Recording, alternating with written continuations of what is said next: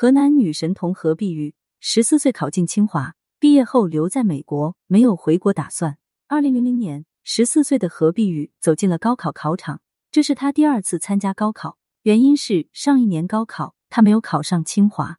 出了考场后，何碧玉告诉父母，感觉自己考得还不错。即便如此，何碧玉的父母心中依旧提着一口气，毕竟高考是千军万马过独木桥的事。女儿虽然有神童的美誉。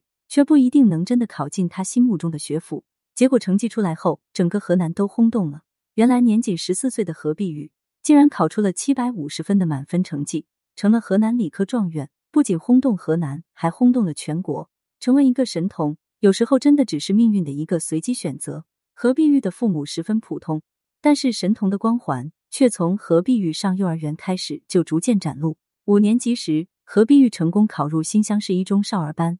仅仅用了四年时间，就学完了别人要七年时间才能学完的知识。下课后，何碧玉也会跟同学挤在一起看小说，看起来和普通的孩子并没有两样。高考状元的风波出来后，何碧玉并没有沉浸在这一头衔中，他利用暑假的时间着手准备大学课程的研究。当记者问他考入清华之后下一步是什么，何碧玉坦然回答：“清华并不是最终目标，如果有机会。”他要去留学，学习更高端的科技研究。记者立刻追问道：“去了美国之后还会回来吗？”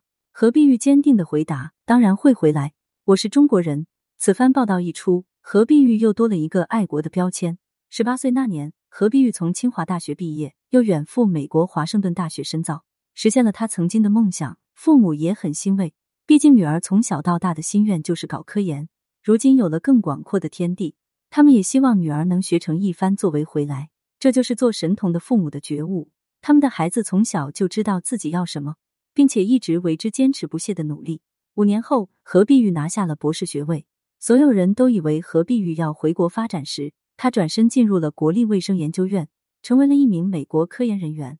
有记者不甘心，追到海外采访，质问他为何背信弃义。何碧玉坦言：“因为这里的科研环境更适合我。”此言一出，立刻有人指着他忘恩负义、辜负祖国的栽培。但是，不管网络上的人怎么骂他，何碧玉丝毫不放在心上。比起那些不着边际的网友，他的心中自有一番天地。二零一六年，何碧玉考上了纽约大学的助理教授。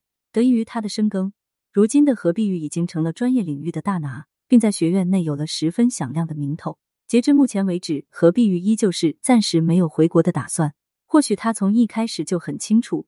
自己要的是什么？学习生物学科学，有朝一日自己能突破严宁、庄小薇、施一公等人的成就，在这个专业领域留下自己的名字。